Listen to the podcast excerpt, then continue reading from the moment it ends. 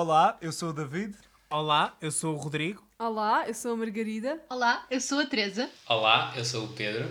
E nós somos. Contra a corneta.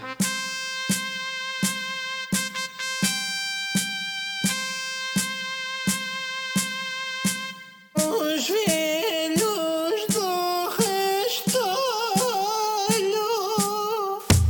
Olá, Vamos olá. fazer a onda. E uma onda celebratória de boas-vindas mais uma vez ao nosso quinquagenário preferido, o nosso Pedro Carvalho, Muito obrigado. Muito obrigado por depois de ter sido seguido na rua por eh, 20 fãs, Exato. seguiram- seguiram-te na rua depois do- da tua última visita aqui aos velhos. Olha, não, ainda bem que não. Quer dizer, se seguiram eu não vi porque, pronto, foram ótimos seguidores. Então, E, portanto, o Pedro inicia connosco mais um capítulo. Foreshadowing! Está a virar a página, sendo a primeira pessoa convidada duas vezes. Uh. Portanto, o tema de hoje, e se calhar começamos já, porque vamos ter muito para falar. Sim, só antes disso, muito rapidamente. Boa noite, está tudo bem convosco? Olá, boa noite. Sim. é verdade. Boa noite, bom dia, boa Mas, tarde. É assim, segundo o vosso episódio, eh, não se devia desejar boa noite, não é? Porque já tivemos essa, essa discussão. Sim. E eu, por, isso é que eu, por isso é que eu não disse boa noite, mas, mas pronto. Mas o David, se calhar, ainda não ouviu esse episódio. Não, não devo ter ouvido, desculpem. Eu estava a dormir nesse episódio. Ele mandou, ele mandou o clone dele. É, é, foi o meu gêmeo. Bom, hoje é um dia muito especial nos Velhos do Restolho, porquê? Porque é Dia Mundial do Livro, não é? Mas para nós é. Prometo saber quem é. O que é? Eu pensei assim, de repente, Silêncio, fogo. eu pensei, ah, isto é perfeito, já. Yeah, porque, eh, na verdade, é dia, dia do Livro, devia ser todos os Dia dias. regional do livro. Pronto. Mas nós somos de regiões diferentes. Somos do É, Somos da Restolho. região, do, Então, mal. somos a região do Restolho. Restolho. Ah, Não, longe, mas perto. Somos do Restolho, exatamente. well done. Como é que se diz, como é que se diz, tipo, referente à agricultura? Dia restolhal do livro. Dia agrícola. Dia agrícola. Ai, Pronto, Deus. irrelevante. Hoje é um dia importante e hum, a temática que surgiu a conversarmos e daí a co- o convite ao Pedro é falar um bocadinho de livros, falar um bocadinho de, de géneros literários, não necessariamente aquela coisa só chata de então, o que é que estão a ler? Ser um bocadinho mais, pronto, falar da literatura e isto até partiu, por exemplo, de um, de um artigo que, que até fui eu que, que li e, e era interessante, já, já vamos falar sobre isso. Uh, e entretanto, como o Pedro, pronto, no- os velhos do Restolho todos gostam de ler, e como o Pedro, para quem não sabe, é um book lover, possuidor de um bookstagram, uh, gosto- Queres, queres partilhar? Para- ou, ou preferes não? no, no fim do episódio. Ah, sim, posso partilhar no fim do episódio. Portanto, ok, será a, nossa, será a nossa agulha no palheiro? E têm que ficar agora até ao fim para ouvir, senão não saberão. E pronto, achámos que seria giro convidá-lo para também ele participar nisto, porque certamente terá opiniões de peso a dar. Hum, por isso cá, cá estamos nós. Obrigado a todos. Boa viagem. Divirtam-se. E se calhar, se calhar fazer assim um ponto de, um ponto de partida. Ah, portanto, o artigo em, de que o David falou, que ele leu e depois partilhou connosco, ah, fala sobre a ascensão e queda, basicamente, da- do género das, das distopias para jovens adultos. Ah, esse género que teve o, o auge e depois também a queda na década passada, na década de 2010. Um, E quando se fala de distopia, fala-se daquele tipo de livros como os Hunger Games, o Maze Runner. Maze Runner, um, Divergente. Sim. Aliás, tanto que uma das coisas que o artigo diz é que, por exemplo, em 2014, que provavelmente foi assim o grande auge de- desse género, por exemplo, só adaptações de, de filmes, adaptações de livros a filme, ah, do género de distopia para jovens adultos, foram quatro. Foi a parte 1 um do. Por favor, digam os títulos em português, após a minha, a minha versão em inglesa. O Mockingjay Parte 1, A Revolta, parte 1. Maze Runner, Maze Maze Runner. Runner. Divergent, Divergente. Divergente. The Giver. O da dor. Ah, Eu estava bem à espera de chegar ao último. Eu, eu acho que é. Por acaso não sei. o dador de memórias. Ah, ok, pronto. O dador de memórias, obrigado. Mas, mas pronto, no fundo, e depois nós podemos partilhar convosco, o, convosco, caros ouvintes, o artigo. Mas, no fundo, o artigo tenta explicar, primeiro, a ascensão do género. um, e, e, portanto, fala, por exemplo, sobre uma certa atitude de um certo cinismo e uma ansiedade após o, o 11 de setembro e depois um- um crescente, uma crescente desconfiança em relação aos governos e depois tenta falar também da queda e aponta assim vários fatores. Ah, mas diz, no fundo, e este é se calhar o ponto de partida para a discussão, ou, ou não, caso queiram ir para outro, para, outra, para outro campo, mas falar, dizer no fundo que a saturação do mercado não foi tudo. Que houve outros fatores, basicamente. Houve outros fatores para, para a queda deste género. Ah, eu se calhar começo por- por vos perguntar se são sequer fãs destas distopias para jovens adultos. Ah, o que é que significaram para vocês? Acompanharam o boom? Ah, qual é que é a vossa perspectiva sobre, sobre este género que esteve tão em voga na década passada? Ahm, posso começar eu? Claro. Claro. Pronto, obrigado. Olha, eh, sou fã, claro, sou, gosto muito de ler jovem adulto. Ahm, na verdade, o meu género literário passa-se mais pela, pela fantasia. A Teresa já está a fazer festa. Estou, porque eu sinto que não posso dizer que gosto de jovem adulto. É, pois também tem muito esse estigma, está um bocado aqui associado a, pronto, a esta, muitas destas críticas eh, da comunidade literária em geral. Um, o, Sim, sim. o jovem adulto é muito adorado e ao mesmo tempo odiado por, eh, por muita gente. Ah, mas gosto muito de ler jovem adulto, acho que é, pronto, é adequado, sou um jovem adulto, pá, não há vergonha, tipo, quer lá saber. Um, nomeadamente eh, fantasia, fantasia jovem adulto ou fantasia normal. Um, ah, e sim, gosto muito, li todos esses eh, livros que, que estavam a falar, portanto, um, essas trilogias todas dos Jogos da Fome, o Maze Runner, um, Divergente, ainda li mais uns quantos, um, ah, mas pronto, ah, acho que acaba por se confirmar um bocado o que essa hum, ah, o que esse ah, artigo diz que é, é- acaba por saturar muito Ah, é isso. Já, já agora, não, não sei se será importante dizer quais são as razões apontadas pela- para a queda eh, do, do género. Assim? sim, sim. Hum, é assim, para mim eu acho que o ponto principal e o artigo menciona isso ah, acho que é tudo muito, muito, muito reciclado é sempre a mesma Sim. fórmula é Portanto, os Jogos da Fome vieram trazer aqui algo novo, não é? Foi o despolutar desta nova, deste novo género literário, portanto...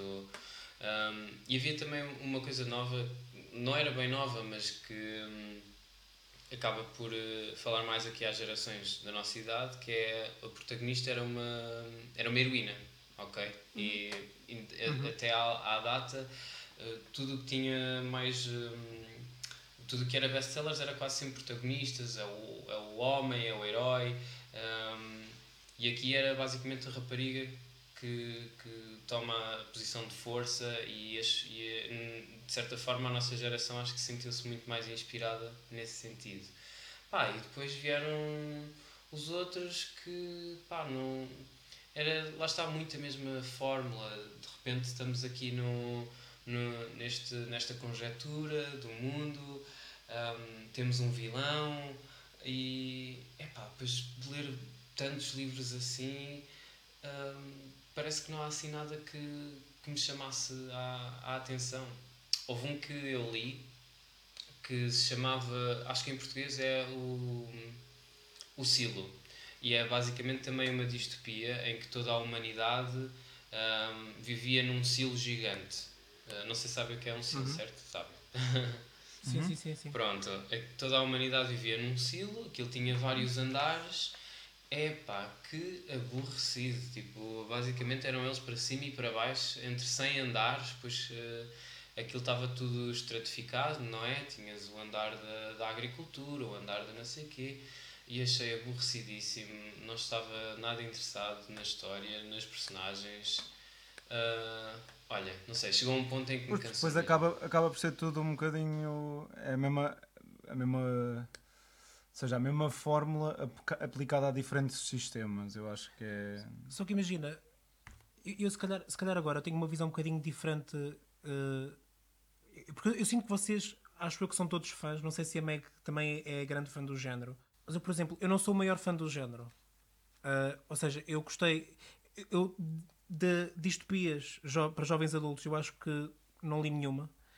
Ahm, vi, vi três dos quatro filmes do Hunger Games, que continua a ser aquelas, aquelas facadas. eh, Mas, por exemplo, aquilo, aquilo que, não, que não me fascina muito no género, ou melhor, eu adoro distopias. Por exemplo, dois dos meus livros favoritos são distopias: o Brave New World e o 1984. Admirável Mundo Ah, Novo.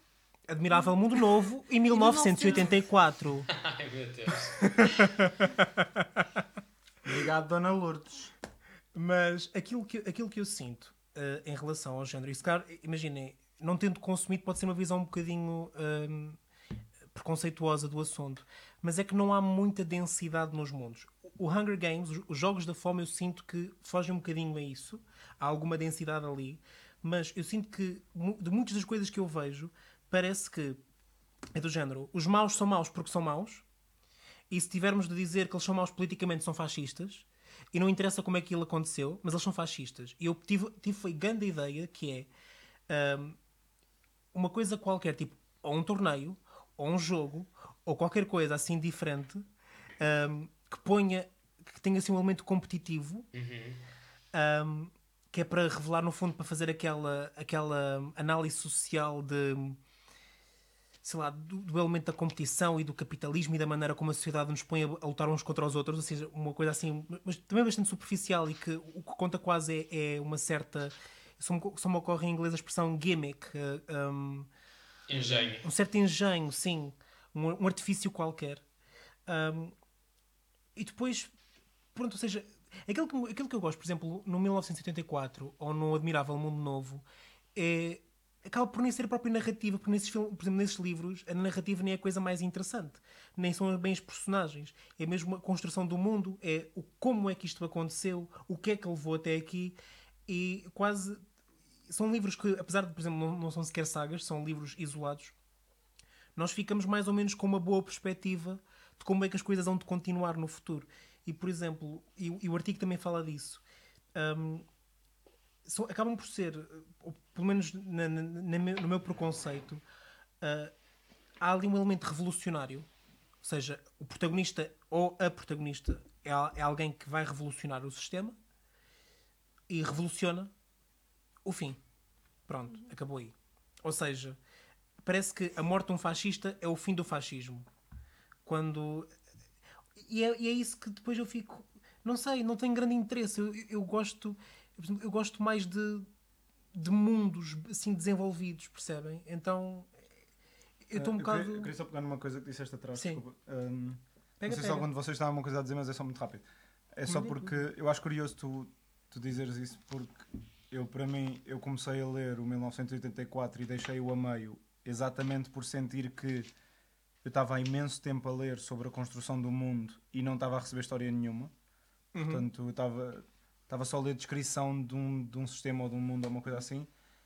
Ao passo que os Hunger Games, para mim, são dos melhores livros que eu já li, porque exatamente pela saga da vida dela. Mas depois eu também concordo, pronto, acho que o artigo, o artigo fala dessa questão. E não precisamos estar aqui muito preso ao artigo, também podemos coisas, mas hum, uma cena que eu também achei interessante no artigo é, é exatamente isso, que é essa ideia do herói que, que na verdade no mundo em que vivemos, e o artigo até apresenta isso como se calhar uma, uma possível uh, explicação para o facto deste, deste género ter morrido um pouco, que é no mundo em que vivemos já não se aplica um bocado esta ideia de uma pessoa que muda o mundo, porque não é viável, de certa forma. Nós, nós, para os sistemas que temos hoje em dia, nós precisamos de um grupo de pessoas que se unam e vão juntas. Então quase que já não faz muito sentido hum, Certo. o sentir, sentir-nos tipo em olha, relaciono-me com isto porque yeah, eu sozinho vou mudar o mundo. Não, já não há isso. É, acho que há mais a necessidade de ver representada uma comunidade que se mexe para atingir um fim. Sim. Eu, por acaso, de, de todos os livros que foram mencionados aqui, li só li a trilogia dos Hunger Games e acho que foi a única do estilo. Ah, os outros, pá, havia um filme ou outro, mas ah, assim, não, não foram os dos melhores livros que eu já li, não é? Se calhar, mas gostei muito. E achei que ah, lá está, apesar de tudo, acho que conseguem construir bem Sim. o mundo Sim, e sim, o sim, enquadramento em que, a história, em que a história se desenrola. Acho que acaba por. Não sei, se foi, não sei se saiu primeiro do que os Divergentes, essas coisas. Não sei se foi o primeiro Saiu, desse saiu. a sair. Foi? Pronto. Mas acho que desenvolve bem o mundo e consegue criar ali uma, tipo, uma justificação para tudo o que acontece. E não se limita simplesmente a contar a história da, da protagonista. E acho que é, é um excelente exemplo daqueles livros de é um excelente exemplo daqueles casos em que os livros realmente aprofundam muito mais a coisa do que Sim, os filmes. sim. Se, se bem que os filmes até estão bem adaptados. Mas Não, estão muito bem, Muitos altura- filmes já agora. Eu também.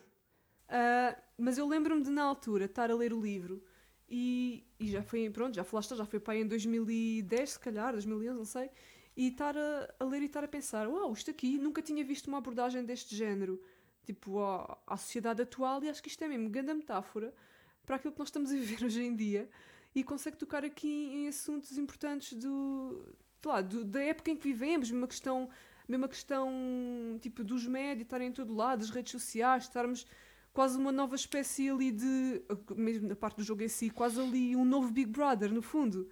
Uhum. Ah, no Big Brother no sentido de 1984, não no sentido reality show. Mas, mas olha que também, imagina, Percebe? eu acho claro que também vai buscar, um- vai beber aí. Obviamente Sim. vai beber a, esse- a essas obras dessa época. Mas acho que foi uma, dá uma nova roupagem, uma nova abordagem interessante. Que não, Mas foi, imagina, simples- não desculpa- foi só ficção por ser. Só, desculpa só fazer aqui uma Então não, nota. pode, já Tu- acabei. Tu, tu, tu disseste Big Brother do, do, Sim. do 1984, mas eu acho que, o, por exemplo, o Hunger Games vai muito buscar o fenómeno dos reality shows Exatamente. como, como o Big Brother Sim, exato, pronto. da, da, da década anterior, ou seja, aquela ideia de eh, nós, a televisão, os mídias vendem cada vez mais eh, estes formatos que, que são cada Claro. vez mais gráficos, cada vez mais violentos, e agora é imaginar que nesta sociedade eh, hiper, hiper exagerada, quase Claro. tipo um fascismo assim elevado ao extremo. O que vai vender é violência, violência, Viol- violência, violência gratuita entre eh, crianças, basicamente. Exatamente, é.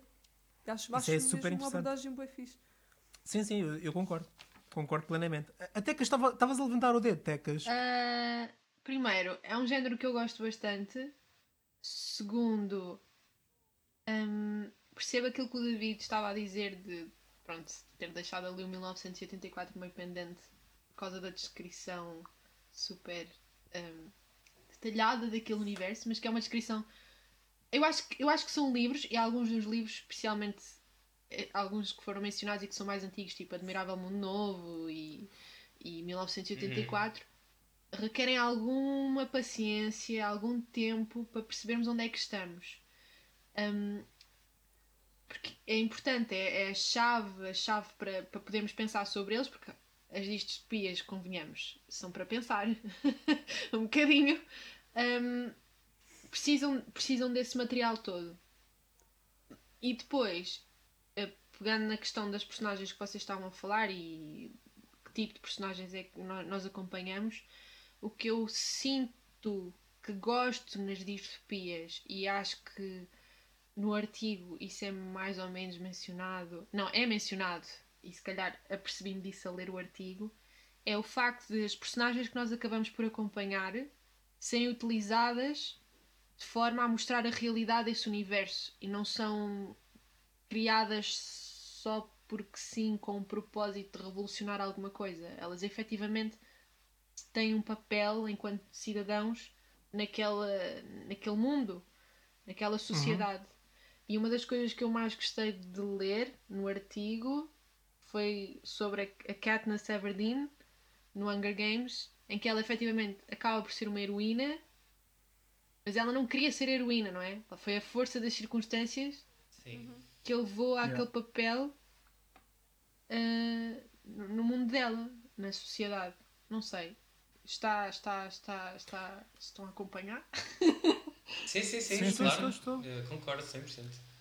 Eu acho, eu acho que isso é muito interessante e até, até agora me fe- fez-me lembrar de uma coisa que é da mesma forma que tu.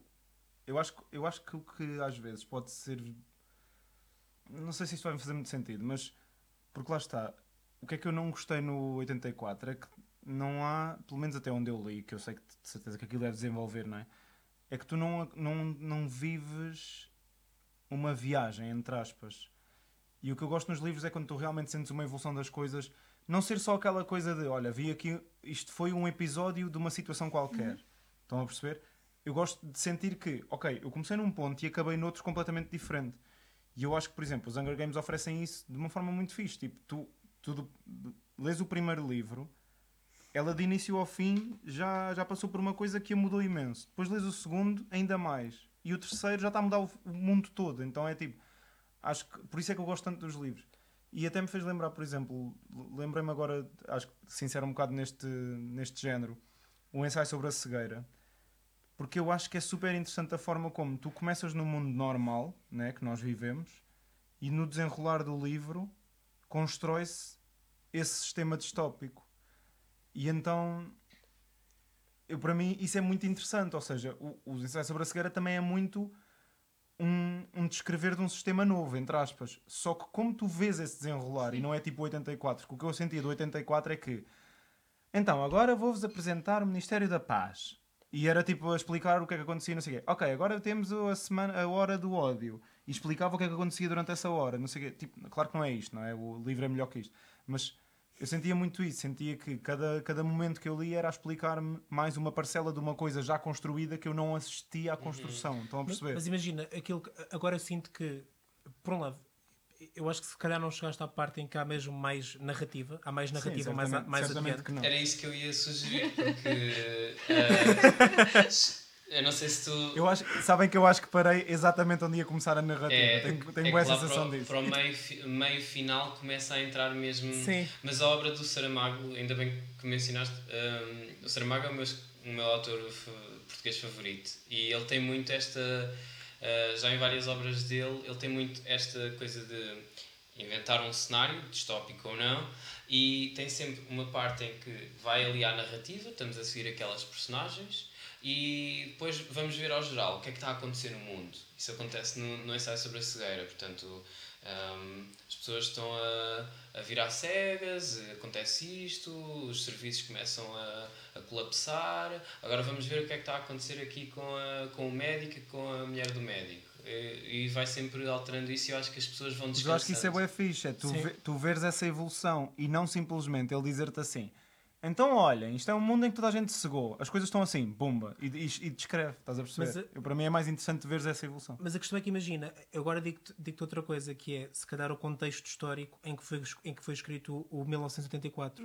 Ou seja, Ah, hum, claro. quando, ele, quando ele escreve 1984, no fundo é, é- é tu pensares que aquela sociedade, tipo, naquele contexto, era extremamente óbvio o que é que ele estava a fazer. Ou seja, ele estava a apresentar do género: bem, se as coisas continuarem como estão Claro, e os países continuarem a agir como estão, é isto que vai acontecer. E pronto, e basicamente quando ele apresenta coisas tipo o Ministério da Verdade, não sei o quê, ah, e o, o Double Speak, e- ou melhor, o Double Speak não, ah, o Newspeak, ah, a nova língua, acho eu, em português. Ahm, quando ele começa a apresentar tudo isso, acaba por ser sequelas naturais das coisas que, acontece, que estão a acontecer no período em que ele vive. Yeah. Uh, para nós, hoje, já é um exercício histórico. É tipo, é pensar, ok, ele quando está a escrever isto, já, já requer um bocadinho de atenção, um bocadinho de, de empatia do género, ok, então isto é. tem que recuar e não sei o quê. Pois, Eu- É diferente, é um, é um exercício diferente de um Saramago, por exemplo. Diz isto, Pedro, ou Teresa, não sei qual. Uh, muito rápido então. Um, para mim, o, o, o, os Jogos da Fome e, um, e o 1984 eu tive que ler com mentalidades diferentes. Portanto, vou ler uns Jogos da Fome com a mentalidade de jovem adulto e vou ler um, um 1984 com a mentalidade de, vou dizer clássico, porque pronto, para mim aquilo é um clássico. E são dois bons livros no seu género, ok? Porque lá está, o, o que o 1984 se propõe a, a- a demonstrar é isso mesmo que o Rodrigo estava a, a dizer, não é? Tipo, assim, um mundo que é distópico, mas que não, na verdade não está assim tão longe da nossa realidade. E eh, os Jogos da Fome mostra uma realidade que se calhar é muito futura e muito provavelmente improvável, mas muito mais focada, pronto, no entretenimento, na, não é? E se tu queres ser entretido, Jogos da Fome. Se queres ler eh, assim coisas mais eh, sérias, densas, não é? Para pensar, 1984. Desculpem, era só isso. O que o que eu ia dizer era, eu acho que, tendo em conta também, vá, aquilo que tudo que vocês já disseram, e nessa perspectiva também de mais fácil abordagem ah, aos, aos respectivos livros, se calhar, por exemplo, no Hunger Games, eu mais facilmente já estava com um, um lado escolhido, eu já sabia quem é que podia, quem é que devia apoiar no livro. Eu não estou a dizer que, que estou de acordo com o sistema fa- ah, escolhido no, no 1984. Mas acho que esse- essa estrutura de livro nos obriga a pensar o que é que nós efetivamente achamos, concordamos ou discordamos de determinados ah, sistemas, ideologias, para depois, quando nos é apresentada a parte mais da história em si, em termos narrativos, já conseguimos perceber eh, as personagens, se concordamos com as ações delas ou não. Não sei. Uhum. Mas eu acho, mas eu acho que os Hunger Games, por muito que comecem assim, mais à frente levam também a isso. Sim, certo. Mas eu percebo o que a Teresa está a dizer. Quando eu estou a ler um livro que tem ah, tipo, um, um mundo, ou um reino, ou um país que tem uma estrutura específica, eu gosto de sentir que conheço as, tipo, as regras, entre aspas, Sim. do jogo antes de entrar propriamente na história, porque sinto que não me sinto, não estou perdida, não me falta uma parte, sei tipo, estou a conseguir movimentar-me naquele naquele mundo, percebendo como é que as coisas funcionam. E por isso é uma coisa que eu até gosto bastante. Ah, eu gosto muito de livros descritivos. E se- quanto melhor me explicam o enquadramento das coisas, ah, mais proveito eu sinto que tiro depois da história e da. Claro, depois, depois, também depende se gostar do livro ou não, né? Mas digo, partindo do princípio que gosto, sinto que isso é uma coisa pá, da qual eu tiro proveito, pelo menos. Em livros que tu tens dois lados, ah, eu acho que cada vez mais se esbate a linha do qual é que é bom, qual é que é mau. Tu já não tens muito aquela distinção de olhem, estes aqui são os bons e estes aqui são os maus que querem fazer mal, por isso vamos estar contra eles. Não, acho que cada vez mais tens uma coisa que é há estes dois lados. E claro que se calhar o livro, porque se chama ah, a Maria e, a- e a- e os nazis, tu se calhar vais, vais estar do lado dos nazis. É um péssimo Os nazis é um péssimo exemplo para o que vais dizer. Só porque o livro se chama A Maria e os Coelhos Azuis, tu vais estar bem naquela de. Pronto, ok, eu já sei que tenho que apoiar a Maria porque a Maria é a principal, mas acho que os livros atualmente já te dão um bocado aquela de olha, mas os Coelhos Azuis se calhar também têm aqui uma coisa qualquer e tu, e tu já, já és um bocadinho levada. E eu acho pá, sinceramente, eu, eu parece que sou ganda fanboy de Hunger Games e que os Hunger Games são a minha Taylor Swift, mas eu, eu gosto imenso. Mas eu acho, mesmo, eu acho mesmo que os Hunger Games, lá mais para a frente, principalmente nos livros, tu chegas a um ponto que tu não estás mesmo à espera das coisas que acontecem, porque tu já, já se esbateu imensa linha. Não, mas é, é porque imagina, eu, eu acredito, sei lá, faz parte um bocado da, da evolução do género, não, não só, se quiserem, não só nos livros, mas transversalmente, ah, aquela ideia de ambos os lados têm o seu quê de razão, se calhar é o que vocês estão a querer dizer. Mas não é só isso. Mas eh, deixa-me só- mas imagina, Não é que eles tenham Ah, razão. até- Eu acho que é é, Acho que é o chamado morally grey, não é? sei lá, eu, eu acho que estes géneros bem-sucedidos têm uma explicação qualquer social para, para- que, que nos diz, ok, isto fa- faz sentido ter explodido aqui porque as pessoas estavam à procura desta história. Ahm, eu, por Ah, exemplo, alguém me explica o que é que explodiu os Fifty Shades. Não, mas é isso, olha, é- é- essa era essa é a conclusão. Porque não é basicamente, fanfic imagina, de, de, de Twilight. Do Crepúsculo. Esperem só uns segundos que já, já vamos todos comentar esse, Ok, ok. esse fenómeno. Que é tipo. É que a fantasia. Imaginem, nos- na década anterior, nós temos a fantasia. A fantasia, tipo. Fantasia como Harry Potter, Harry Potter. os Aragons deste mundo. Sim. Que basicamente, eu acho que o elemento unificador é. Tu não és normal. Yeah. E isso é ótimo, porque tu és o chosen one. Uhum. Que é, tu és um. You're a wizard, Harry. Tu és o filho de Poseidon, Percy Jackson. Tu. I volunteer as tribute. Não, mas é- já, já é diferente. Já é diferente. E- isso já é diferente, porque imagina, porque depois na Young, na young Adult, na, na distopia jovem adulto, é do género: tu não és normal, tu és um revolucionário. E é tipo, é uma coisa diferente. É mais. Não é, uma, não é do género: tu és um escolhido pelo sobrenatural. É. Não, é muito pelo contrário. É, eu acho que na distopia é tu és Isto um outcast. Tu és e um- isso faz de ti um Isso, exatamente. Ou seja, tipo, tu és assim, tens estas características, nasceste fora do sistema O divergente é literalmente isso. Sim. Ai meu Deus. e depois, tipo, como é, que, como- como é que nós chegamos ao ponto em que, basicamente, todos os grandes, eu sinto que quase todos os. eh, todos os êxitos de, de vendas hoje em dia de- da literatura são opa, ou biografias de políticos, pronto, temos sempre aquelas as biografias do Barack Obama e a bi- biografia da Michelle Obama, a biografia do Joe Biden, tipo, é tudo, são tudo sucessos. Mas tirando esses, se- é basicamente é sexo em épocas diferentes. que é aqui tens sexo com ah, estes Highlander. Highlanders. Uh, aqui, olha, sexo na Idade Média. Sexo uh, no, início do século XX. Ou então, tipo, literalmente, eu acho que o Outlander o conceito é sexo e viagens no tempo. Que é tipo, Não, não é, acho que não é bem isso. epá, eu, Isso é Outlander. sério, desculpa lá. É assim, eu tenho o primeiro livro. Ainda não passei da página 10, mas então, porra! até agora. Epá, até agora não houve sexo, mas é na página Mas Outlander 11. não é assim tão recente quanto isso. Outlander já não podes, en- acho que não podes encaixar aí. Eu encaixo o sucesso. Ok. Estás a perceber? Ou seja, e, e por acaso, e por acaso estava a pensar numa coisa. Eu li só, há, há bocado li um comentário, o que é que foi? Uma, uma cena, uma coisa que me fez todo o sentido que foi. Este género explodiu apenas. uh, e se quiserem falar também de- de- deste último género bem popular, tipo, basicamente literatura erótica, uh, a explosão deste género deve-se aos e-books.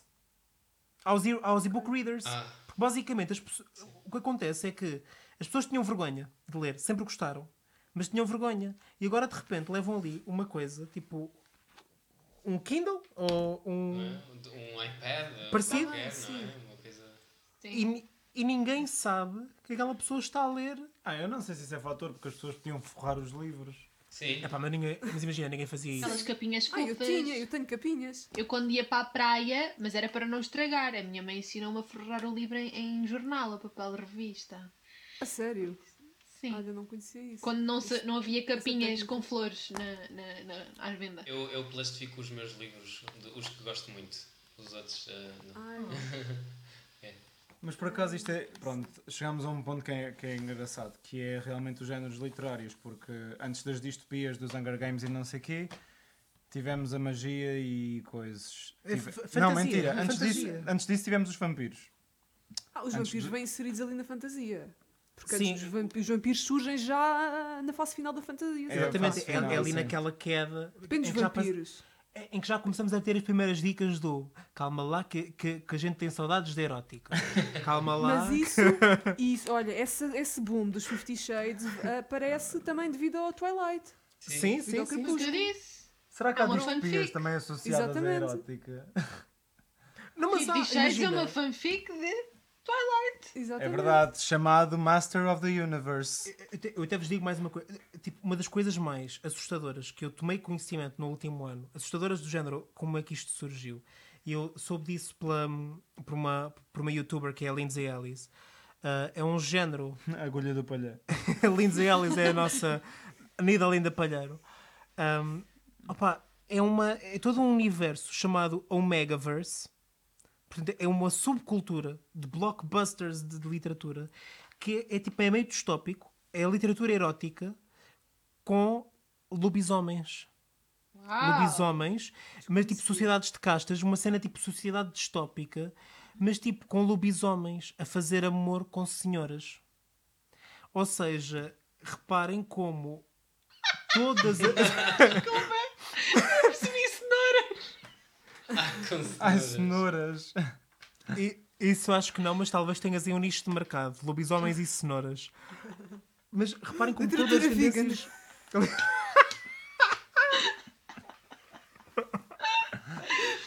Pronto. Uh, eu só tenho uma pergunta.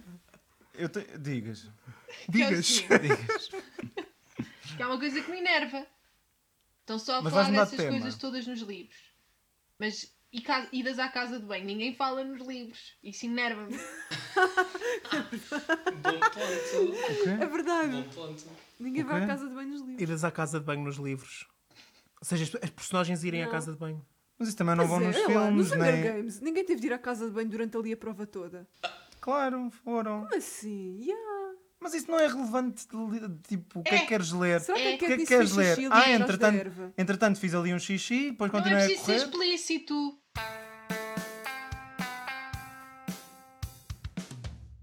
Eu acho que imagina, agora vou tentar ligar várias coisas que, que estão aqui a acontecer, que é o, porque, é que, porque é que o facto de isto ser fanfic, para quem não sabe, uh, Fifty Shades of Grey é, uh, originalmente era uma uh, Já dissemos isso para aí quatro disse vezes. isso duas vezes. Espera, uma fanfic de Twilight, ou seja, o que vocês têm de fazer nas vossas imaginações, caros ouvintes, é imaginar que cada vez que aparece o Christian Grey era o Edward e cada vez que aparece a Anastasia, Anastasia, I'm out of love, era ah, a Bella. Tipo, sem tirar nem pôr, a única coisa que a autora fez para publicar o Fifty Shades foi substituir os nomes.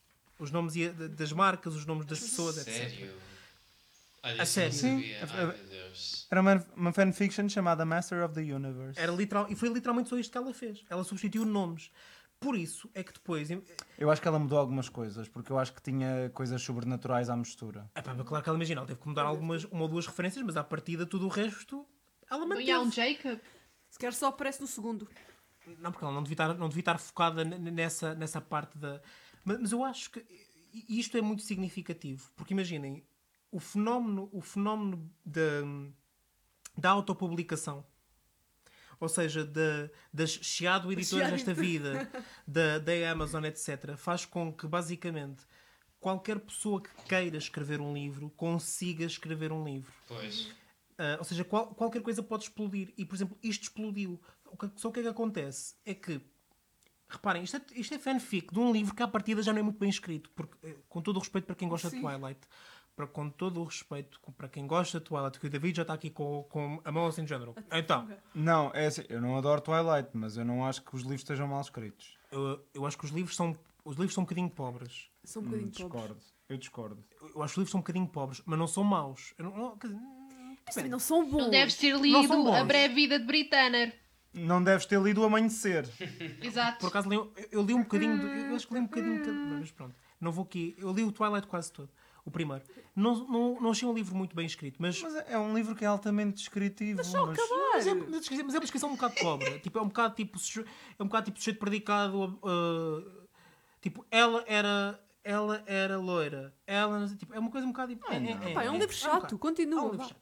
Mas Não é, não. Agora imaginem transformar isso. Ou seja, tipo, é como fazer sumo de laranja, mas com laranjas um boca- que já, já não estão assim muito Aquelas boas. boas secas, não é? Seguidas. É. Sim, ou seja, tipo, essas laranjas boas secas já estão tipo, hum, será? Hum, ok. Eu vou tentar fazer sumo a partir delas. E o sumo é o Fifty Shades. e vai ser um sumo que é um bocado. Olha, eu ah, uma vez, ah, portanto, é assim, eu queria muito dar aqui a, a, a defesa das fanfictions, mas a verdade é que não li fanfiction boa nenhuma. Houve uma que eu li de uma autora ahm, que escreveu uma fanfiction de Harry Potter, mas ah, entre o Harry e o, hum, ah, e o Draco? Draco. Não é possível. Exatamente. E é pá, nunca li nada tão mal na minha vida. Tipo, eu já não lia nada tão mal há tanto tempo.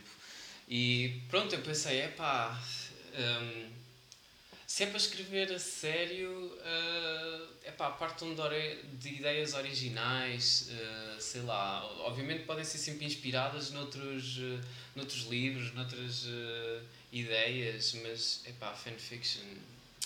É pá. Então aqui também são da, da, da, do- da facção Cursed Child é fanfiction de Olha, Harry eu Ainda não Potter. acabei. Ainda não acabei o Cursed Child. E olha, por acaso isto é um bom tema porque liga-se um bocado à questão do, do, do artigo, que o artigo fala sobre a, sobre a cena de muito, mu- há muito aquela situação em que tu vês o, vês o resolver de uma situação, de um, de um mundo, vês o, o destronar de um certo sistema, vês o- a resolução de uma coisa qualquer e que depois nunca tens a continuação disso, nunca sabes o que é que acontece tipo depois dessa, dessa alteração naquele mundo que tu tiveste a conhecer e a, e a odiar, entre aspas, ou a adorar, ou seja o que for. E hum, parte do meu interesse em ler o Cursed Child foi exatamente isso, porque eu sinto que o Harry Potter acaba com aquele epílogo do género: olha, lá vão os filhos para o Hogwarts, e eu fico sempre naquela que é. Sim, mas mostrem-me isso, tipo, Yeah. mostrem-me os miúdos aí para a escola, mostrem-me como, é que o- como é que o filho do grande Harry Potter vai viver o- o- a sua vida. E tipo, como é que o próprio Harry Potter lida com, com tudo, não é? Exato. Como é que como é que tipo, como é que a Hermione, por exemplo, que literalmente fez obliviate aos pais, não é? Ficou órfã, como é que é a vida dela, tipo e ah, e depois o Cursed Child não é nada disso, então Spell alert. Yeah. sorry. É assim, eu, acho que, eu acho que a partir do momento em que o Cursed Child não é escrito pela, pela J.K. Rowling e Mas ela tem também todo é. um universo na cabeça dela e não o quer expandir por vontade própria, logo aí não, não, não, não há de ser eh, propriamente aquilo que qualquer um de nós desejaria, não sei. Mas Eu eu, também não que odiei o Cursed Child, atenção. Eu na altura em que li o Cursed Child, eu na, na altura que li gostei imenso, mas cada vez que penso sobre isso parece que, parece que se ridiculariza cada vez mais e mais na minha cabeça aquilo que se passou no livro, estão a perceber? Parece que é mais tipo, what? What is this? Um, eu sinto por acaso, imaginem, depois de toda, toda aquela questão da, da J.K. Rowling e da, e da transfobia, comecei a, a sentir que as pessoas começaram a olhar também com um olhar mais crítico, mesmo para a obra literária, ou seja, acontece aquela coisa que é tirar os, os óculos da nostalgia e perceber já, o que é que lá está. Sim. E, por exemplo, eu acho que o problema, o problema de tudo aquilo que tem saído depois de Harry Potter, depois daqueles sete livros, tudo o que tem saído depois, incluindo Cursed Childs e agora os dois filmes Fantastic Beasts, é que, e eu se calhar vai ser uma afirmação polémica para, para as nossas memórias ainda queridas, se calhar, da, da franchise, é que, por exemplo, o mundo de Harry Potter não está assim tão bem pensado por aí além. Ou seja, quanto mais ela acrescenta aquilo, mais parece que tem buracos. É do género. Porque aquele mundo já era, já era assim, já requeria assim uma, uma suspension of disbelief, assim, uma, Sim, sim, uma sim. suspensão da descrença do género. Ok, eu acredito que há aqui uma sociedade paralela na Grã-Bretanha. Agora, de repente, tipo, envolve montes de coisas a nível mundial e depois escolas de feitiçaria do género. A América do Sul só tem uma escola de feitiçaria e é, e é no Brasil e eles não sabem, eles não sabem falar português também. É porque acho que os nomes estão todos errados, uma cena assim de género. Ou seja, são aquelas pequenas coisas que é, é um- mais um buraco e mais um buraquinho e mais uma. E depois e a sequela, eu também julgo que acontece um bocado disso. Ou seja, ela se calhar não pensou naquilo muito bem. E se calhar. Eu acho que se calhar é por isso que, digamos, Tolkien dizia que a melhor fantasia de todas era a High Fantasy, portanto, Sim. de que criava mundos de origem, se calhar é por alguma razão. Mas sabes, sabes que eu, imagina, uma coisa que eu, uma coisa que eu sinto e, e que se calhar, se calhar estou a ser um bocadinho injusto ah, em relação, por exemplo, à fantasia mais recente, é que há muita impaciência de criar um mundo. Eu disse Teresa? que ele disse isto, eu disse que ele disse isto porque me disseram que ele disse isto. Portanto, se ele não disse isto, perdoem-me fãs horros de Tolkien que seguem a vida dele, tipo, linha a linha. Perdoem-me. Mas eu por, acaso, eu, eu por acaso imagino, acho que a postura dele, tanto quanto eu sei, era um bocado no sentido de. ah, pelo menos, epá, olha, é o que demonstra a obra dele, em que ele escreve.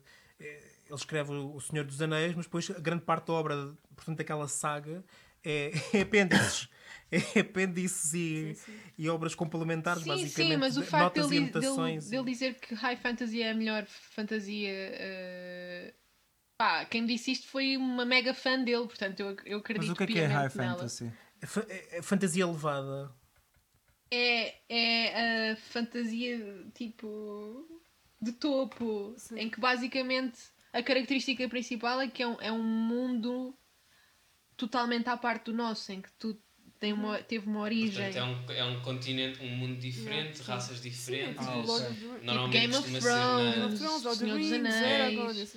É, é, até costuma ter eh, ra- ahm, linguagens, Ai. línguas diferentes. Sim, exato, sim, sim. línguas diferentes, enquanto que Harry Potter é considerado low fantasy ou urban Uhum. fantasy porque também se passa no mundo real, mas tens todo ali um Uhum. mundo fantástico Exato. que não está à, ok, à vista dos muggles, não é? E depois tens Dos normais. Portkey Fantasy, que é tipo Nárnia. É o quê? Sim. O quê? Tipo, Nárnia, Não, que é não, tipo. como é que se chama? Portkey. Acho que é Ok, Portkey. por- ok, ok, ok. É Mas, mas eu não sei se é uma subcategoria da, da, da Low Fantasy. Eu não, tenho a mas certeza. sa- sabes qual- Não me lembro. Uma coisa muito engraçada. Tens imensas categorias de Pois, fantasias, tens mesmo bués, mesmo muitas. Uma, uma coisa que eu gostava, imagina, de ainda de falar, se calhar aqui convosco, agora estava estava a pensar por causa da questão do Portkey Fantasy, tem mesmo a ver com uma nota que eu tinha aqui, ah, que era esta ideia muito engraçada. Por exemplo, quando surgiu o Hunger Games, ah, epá, eu não conhecia aquilo, mas falaram de Hunger Games e descreveram-me e disseram: pá, são adolescentes basicamente a lutar uns contra os outros. E eu virei-me e disse assim: ah, tipo Battle Royale. Yeah. Uh, porque eu já, eu, eu epá, já não lembro nada do filme, mas eu acho que vi, não me lembro se acabei de ver, mas vi o primeiro, tinha visto o primeiro filme e perguntaram-me o quê? E depois falaram-me também de Maze Runner, uns anos mais tarde, e eu tipo, ah, isso é tipo Attack on Titan. Ou seja, eu acho que acontece esta coisa muito engraçada, que eu não sei se, se- qual é que será a relação, que é, parece que os, há, certos, há certos fenómenos asiáticos, de, de certos temas na Ásia, que depois chegam cá mais tarde, uh, devidamente, claro, devidamente trabalhados para o, para o mercado ocidental. Um, mas eu, eu acho engraçado, isto, portanto, a minha nota é, eu acho engraçado que, por exemplo, vejo muita gente a dizer que não gosta de, de anime, que não gosta de, de coisas japonesas, mas depois muitos destes sucessos parecem decalcados de, por exemplo, o, Portkey Fantasy, claro, pronto, Crónicas de Narnia é, bastante antigo, mas há, por exemplo, continua, até hoje no Japão, continua a ser um dos géneros mais bem sucedidos uh, de todas, tudo, de videojogos, de mangá, etc., que se chama Isekai, que é basicamente uma. São obras em que personagens, normalmente do nosso mundo, são transportadas para um Isso- mundo de fantasia. Parte-se! Epá, ó, Ai, não acredito. Mais uma coisa que, que, que era uma coisa que eu estava a começar a dizer só há bocado e só mesmo para, para acrescentar que era hum, eu não sei se vocês, se vocês concordam com esta ideia se calhar, é um se calhar é um bocadinho polémico mas eu sinto que há muita falta de paciência dos autores hoje em dia. Ou seja que, que era esta ideia de parece que hum, há só uma ideia rápida de um conceito rápido e imediato e depois não há parece que não há tempo para fazer as coisas. Por exemplo, toda, toda a saga do Senhor dos Anéis demorou, eu julgo que décadas a ser escrita. Ah, e, e claro que não- nada tem de ser tão, tão, tão trabalhado como o Senhor dos Anéis. Aquele, é quase ridículo, é absurdo quanto ele trabalhou aquele mundo ao ponto de escrever uh, que são quase. Quer dizer, ele explica como é que surgiu aquele mundo, literalmente, como é que foi a criação, as divindades no processo de criação. Uh, as diferentes eras, aquilo é quase uma história de um mundo fictício e com uma língua própria baseada em sistemas linguísticos do nosso mundo, ou seja, aquilo é, é de loucos. Ninguém tem de perder tanto tempo quanto, quanto o Tolkien com, com O Senhor dos Anéis. Mas também parece que lá está, não sei, parece que não que os mundos também não são trabalhados e não são pensados. Pensa-se num conceito e não se pensa muitas vezes no mundo. Do género, o que é que sustenta isto? O que é que. Percebem? Sim, eu não sou a melhor pessoa para comentar isso porque eu já não, já não leio fantasia ou coisas de mundos distópicos há algum tempo. Por isso não, já não tenho muito. Não tenho já muita noção de coisas mais recentes para comentar o que estás a dizer. Hum, Mas ah, acredito, acredito. Mas eu sinto muito isso no cinema, sobretudo em livros, em filmes que eu sei que são adaptações de livros. Pá, acredito que é possível que isso também aconteça no- no- nas obras literárias. Eu acho, eu acho que se foca, eh, tem-se estado a focar cada vez mais nas. eh, o, o artigo menciona isso e, e eu concordo, que é. menciona. hum, foca-se muito mais nas, nas emoções, não é? Tipo, o, o autor quer despoltar assim aquelas emoções, não é? Mais relatable, mais. hum, ah, ah, mais relacionáveis hum, no, com quem vai ler, não é? Portanto, por isso é que existe também sempre aquela. ah, aquela fórmula do, do triângulo amoroso e, e ela em vez de lá está como o Senhor dos Anéis que se preocupa em ah, contar a história, a formação do mundo ou 1984 ah, preocupa-se em descrever todas essas não é? Toda a política do, do Uhum. mundo. Pá, aqui há- os autores de, de hoje em dia preferem focar-se mais na, pronto, na- na- nas intrigas, não é? Acho que é, mas eu acho que é mais. Não é, não é tanto focar nas intrigas, acho que é focar nos indivíduos. Portanto, acho que há cada vez mais uma preocupação de a viagem desta pessoa ou a viagem de, deste pequeno grupo de pessoas e não necessariamente. Apesar de, por exemplo, pronto, o Senhor dos Anéis é, é a viagem do anel, né? Mas, Uhum. mas ah, sei lá, como é que eu ia te explicar isto? Lá está, mas assim que imagina, são prioridades diferentes. Porque... Sim, é tipo, ok, estás a ler o 84 e o Winston, é o Winston, né? Sim. Winston Smith. o Winston é é a tua personagem principal, mas antes de te preocupares com ele, por isso é que lá está, por isso é que se calhar eu também me cansei, que é tipo, eu queria acompanhar o Winston e nunca mais lá chegava, porque só só estava a ver o dia a dia do Winston e mais nada, e então hum, eu acho que atualmente o que há é muito. Se calhar não há tanto world building, não há, não há tanto essa coisa que tu estás a dizer de, dos mundos não serem tão trabalhados e tão pensados. Não acho que seja por não haver paciência, acho que é porque se calhar o foco ah, nem sempre é esse. Então é tipo. Porque se calhar tu agora olhas para trás e pensas: para que é que eu preciso de saber o alfabeto todo dos elfos para conseguir acompanhar a história do anel? Não preciso. Mas ele decidiu criar isso. Ok, é, é de louvar, é incrível que ele tenha feito isso. Mas se calhar não era todo relevante e ele podia ter, se calhar, não poupado esse trabalho e, e pronto, e focar-se realmente, olha, isto é a viagem do anel e aconteceu isto e passou por estes sítios. Uhum. E, e acho que se calhar o que acontece hoje é tipo, yeah, é, é tipo, olha, o que é que é importante? É a história da Katniss e não necessariamente a história de Panem. Claro que a história da Katniss vai dar a Panem. Uhum. Tecas.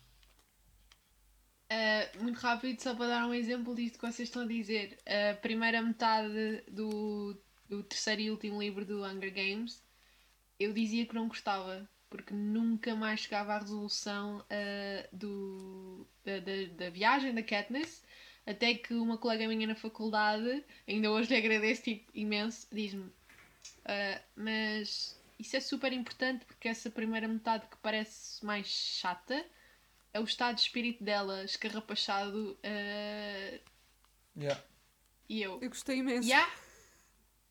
E eu fui. Mudei logo o chip, estão a ver? Fiquei, ok, calma, afinal isto está super bem pensado. E passei a gostar da primeira metade do livro.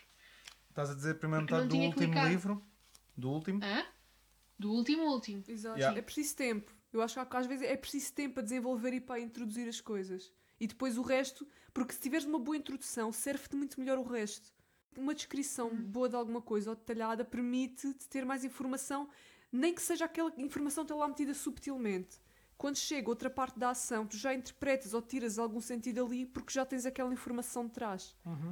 Isto é bem rápido. Eu, por exemplo, um exemplo disto que eu não gostei nada. Eu não sei se, pronto, eu não sei se já disse isto aqui, mas eu já tentei ler Neil Gaiman muitas Já. vezes e nunca gostei. Ah, mas um dos que eu li até ao fim foi o Graveyard Book. O Graveyard Book do Neil Gaiman tem um capítulo. Pronto, aquilo passa-se no cemitério não sei o quê. E depois tem um capítulo em que do nada, já nem me lembro, é- eles vão lá abaixo, ou tipo ao inferno, ou uma cena assim, ao submundo, uma coisa assim, e explica-te um sistema inteiro de ghouls.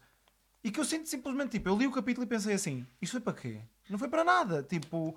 E depois pensei assim, não, isto vai ser para algo. Mas neste momento da história exato não serviu para nada, portanto foi um bocado de world building que só ia servir mais à frente, mas que ele inseriu ali no meio e que para mim, que estava a acompanhar uma viagem, foi tipo, porque, é que- porque raio é que eu tive que parar a minha viagem para ler descrição de uma parte deste mundo só porque mais à frente vou precisar disso. Tipo, isso chateia-me um bocado, estão a perceber? Não sei se estão a perceber a minha, o que é que me incomoda neste tipo de coisa. estou, estou, estou. Sim, sim.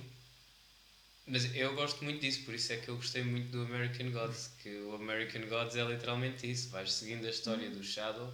Para quem não sabe, tem, já existe a, a série Uh, mas vais seguindo a, a história do Shadow e depois tens lá capítulos em que de repente Somewhere in America e estás a ler sobre o Yeah. whatever. o- é. não, mas sim, eu percebo, David, porque pronto, tu gostas mesmo de seguir a narrativa e a história das pessoas. Eu gosto mais de, uh, de ter o espectro todo de sair assim e olhar para o, para para o mundo, não é? O world building e, e acho que um, lá está, o Saramago faz isso, o Neil Gaiman faz isso, um, imensos autores fazem Mas isso. eu gostei da forma como o Saramago fez.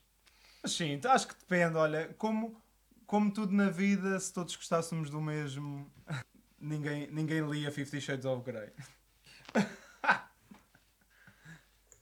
Dito isto, o que é que andam a ler? Que, que mudança abrupta! Eu posso já dizer que ando a ler Arrume a sua casa, arrume a sua vida de Mari Kondo. Ai meu Deus! Uau! Eu, eu continuo a ler os mesmos livros há meses que estão ali na, estão ali na, na mesinha de cabeceira e é uma vergonha, mas pronto. Um, ando a ler o Simon. Eu estou a ler em inglês. uh, em português é O Coração de Simon contra o Mundo. Em inglês, Simon versus the Homo Sapiens Agenda, de Becky Albertalli, que é conhecido, é mais conhecido pela adaptação a, a, a cinema, que é o Love Simon. E o outro que eu, que eu, que eu ando a ler é o Axioms End, da, da, Lindsay, da Lindsay Ellis, que eu acho que não saiu na. daquela youtuber que eu falei há bocado. Ando a ler o livro dela. É um livro de fantasia. Um, acaba por, por surgir dentro deste tema quase das distopias. Acaba por ser um bocadinho isso, porque acaba por ser tipo uma ficção científica um, escrita em 2020 sobre o- a década anterior, a década de 2000. Ou seja, vai buscar muitos dos temas que estavam na moda na altura uh, e fala sobre alienígenas, etc. É muito engraçado. Eu estou a ler há mais de um ano o The Shining, do Ai Stephen meu King. Deus, acaba isso, pá. Está tá complicado. Eu, eu ando a ler muito pouco. E também há uns tempos peguei no, nas Kane Chronicles do Rick Riordan, que, que é a trilogia dele com a, com a mitologia egípcia. É o autor do Percy Jackson. Um, só que só li, acho que só li tipo o primeiro capítulo e depois não peguei mais. Eu leio muito pouco atualmente. Tenho, tenho que voltar a andar de transportes. Olha, nessa, nessa nota também devo dizer que também não, eh, fiz uma pausa aqui nas minhas leituras. Eh, eu fui para aqui. É, é, eu sei, eu sei. Mas eh, fui- para aqui convidado todo leitor e na verdade não estou a ler nada agora. Não, olha, estou a ler, já disse um bocado. Neste momento estou mais pela, pela banda desenhada, neste momento o mangá. Estou a atualizar-me com o One Piece. Mas eh, porque senti mesmo que tinha que dar assim um- uma pausa aos livros para respirar, ler outras coisas, porque lá está, estava a comentar convosco que ler não deve ser uma tarefa, deve ser algo que, que te traz prazer e, e algo para, para proveito próprio, seja para que, por que motivo for, qual, qual incentivo seja. Ahm, Portanto, nesse sentido, eh, estou a ler o que me apetece, que é, que é mesmo uh, os capítulos do One Piece até, até me atualizar. Mas já escolhi o próximo, a minha próxima leitura, que é o Evangelho segundo Jesus Cristo do, do Saramago, que gosto muito dele. Ah, eu não estou a ler. Eu estou a ler tudo e não estou a ler nada ao mesmo tempo. Eu não estou. Eu nunca tenho um livro fixo. É, Uau, não, é foi mesmo! Eu não, eu nunca tenho um livro fixo. É, é, de, pá, é de vibes. Tenho, um- hoje apetece-me ler um bocado deste, leio um bocado, mas já não leio nada há imenso tempo. Há meses, se calhar. E, por, e com esta cena, tenho livros que se arrastam durante anos e anos. Que se for preciso, não lhes toco durante 5 meses, mas vem um dia, pego, leio um capítulo, por isso. Estou a ler. Olha, posso salientar American Gods, por exemplo, é onde eu estava a ler. Ah, Estou a ler o Breezinger, que é a terceira parte da sequela da, da saga do Eragon, pronto. Do Aragorn. Ah, há mais de 10 anos. Ai, porra, E estou a ler o livro de Dear Evan Hansen, por exemplo, entre outros. E não há nenhum mal nisso, atenção. Pois não. Porque, Não, não, claro não. porque eu durante muito tempo inibi-me de ler porque eu dizia que era ah, eu sou muito lenta ou ah, eu tenho muitas dificuldades de concentração. A verdade é que, eu, exemplo, agora tenho andado mais de transportes, tenho lido mais, isso é um facto. Mas eu inibo-me de ler porque eu gosto de tomar o meu tempo a ler e gosto de ler as coisas com atenção e especialmente quando são quando não é tão descritivo e há mais vá, falas de personagens, pá, dou-lhes intuação na minha cabeça, não estou ali tipo mega fácil. E eu sempre achei que Atriz! eu sempre achei que andava atrás dos outros, porque toda a gente me dizia que eu era super lenta e que demorava uma eternidade a ler, então eu inibia-me e também sou capaz de demorar anos a ler um livro. Acabei há um mês um livro que andava a ler um ano. Portanto, portanto, não há nenhum mal nisto, pessoal. Tomem o vosso tempo. Quem me dera de um ano. só. Exatamente. Tomem o vosso tempo, que é- acho que é uma mensagem muito importante, mas para tudo. Que as pessoas às vezes acham que têm de andar pelos, pelos relógios de- dos outros, mas não. Mas não têm. E vou já fazer aqui a salvaguarda, tomem o vosso tempo e tomem o vosso gosto nos livros. Claro. Portanto, se gostam de ler Fifty Shades of Grey, leiam. Por muito que eu tenha criticado bastante arduamente aqui o livro, o facto de eu criticar não implica que as pessoas não possam gostar. Eu acho que toda a gente tem o direito de gostar de tudo e leiam Fifty Shades se isso vos faz feliz. Leiam Hunger Games se faz feliz, odeiem Hunger Games se isso vos faz feliz. O que importa é que sorriam todos os dias. e arrumei a casa. Como... Obrigado, Pedro Chagas Freitas, por este apontamento. Nada. Deus. Olha, também não me vou pronunciar sobre essa altura, oh meu Deus. Ah, é o próximo Saramago. Ai. Então, e o nosso badal é musical ou livreiro?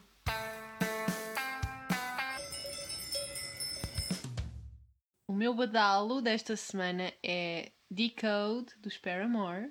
O meu badal da semana é Formidable, dos 21 Pilots. O meu badal da semana é The Light That Never Fails, da Andra Day. O meu badal desta semana é Barely Breathing uh, do Gleecast. Ah, e o meu badalo desta semana é She Said da Fletcher.